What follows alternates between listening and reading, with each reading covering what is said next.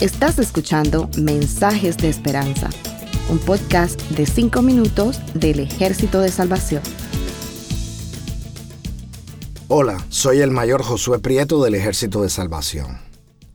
Si le preguntamos a estudiantes, escucharemos a menudo la frase no me gusta la matemática.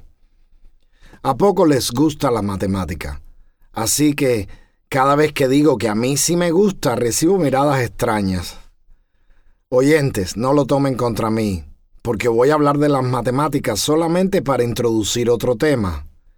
Voy a explicarles por qué me gusta la matemática.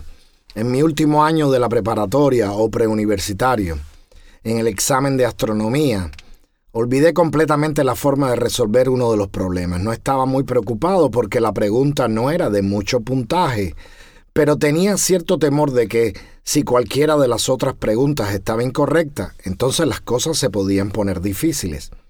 Así que me dije a mí mismo, tiene que haber varias formas de resolver el problema y obtener el resultado correcto. Y le dediqué tiempo restante al problema. Mi estrategia dio resultados. El verdadero problema fue cuando el profesor me exigió que le explicara ¿Cómo se me ocurrió resolver el problema de esa forma?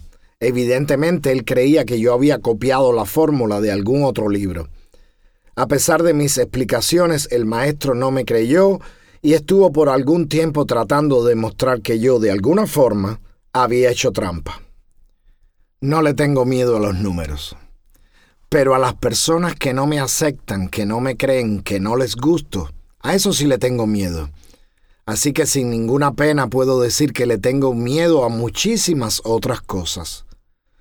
Cosas que no son tan estables como los números. Dos más dos en el mundo en el que vivimos siempre será cuatro. Y de eso nos damos cuenta cuando crecemos y ya no estamos en la escuela y estamos enfrentándonos a problemas reales problemas que tienen que ver con relaciones personales, con sentimientos, con limitaciones y obstáculos reales.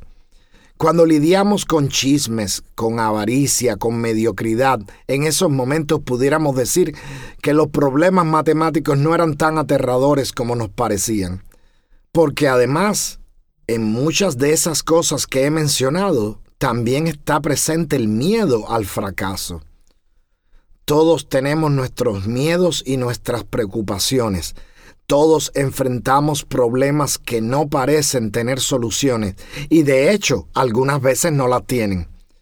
Como cualquier psicólogo o psiquiatra les podría decir, muchos de nosotros usamos mecanismos de supervivencia contra esos miedos y los que no aprenden a usarlos caen víctimas de enfermedades mentales.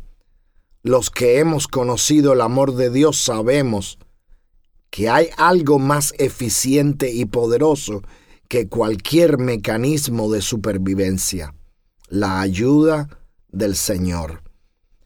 Lo mejor para ilustrar eso es el Salmo 91.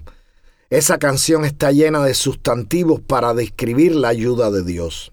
Abrigo, sombra, refugio, castillo, escudo, defensa, morada. Pero también hay en el Salmo descripciones explícitas de las cosas que Dios hará por nosotros. Nos librará de las trampas y de otros peligros. Nos cubrirá con sus alas. Dará órdenes a los ángeles para que nos guarden. ¿Qué clase de confianza tenía el salmista en Dios? Desde luego que es evidente que está hablando de cosas que le han pasado a él, pero no conocemos quién lo escribió. No fue el rey David, aunque muchas de las cosas que menciona el Salmo le ocurrieron a David. Pero no hay dudas de que es un poema o canción que expresa una profunda relación entre el autor y Dios, y entre Dios y el autor. Hay frases que son adoración, otras que son testimonio, otras que son promesas y entre estas últimas está la respuesta de Dios que encontramos en los versículos 14, 15 y 16 y que me gustaría leerles para terminar el episodio. porque en mí ha puesto su amor, yo lo libraré y lo pondré en alto, por cuanto ha conocido mi nombre. Él me invocará y yo le responderé. Con él estaré en la angustia. Lo libraré y lo glorificaré. Lo saciaré de larga vida y le mostraré mi salvación.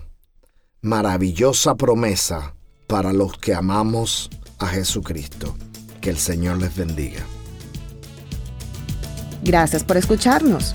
Para conocer más sobre nuestros programas, por favor visita salvationarmysoundcast.org. Dios te bendiga.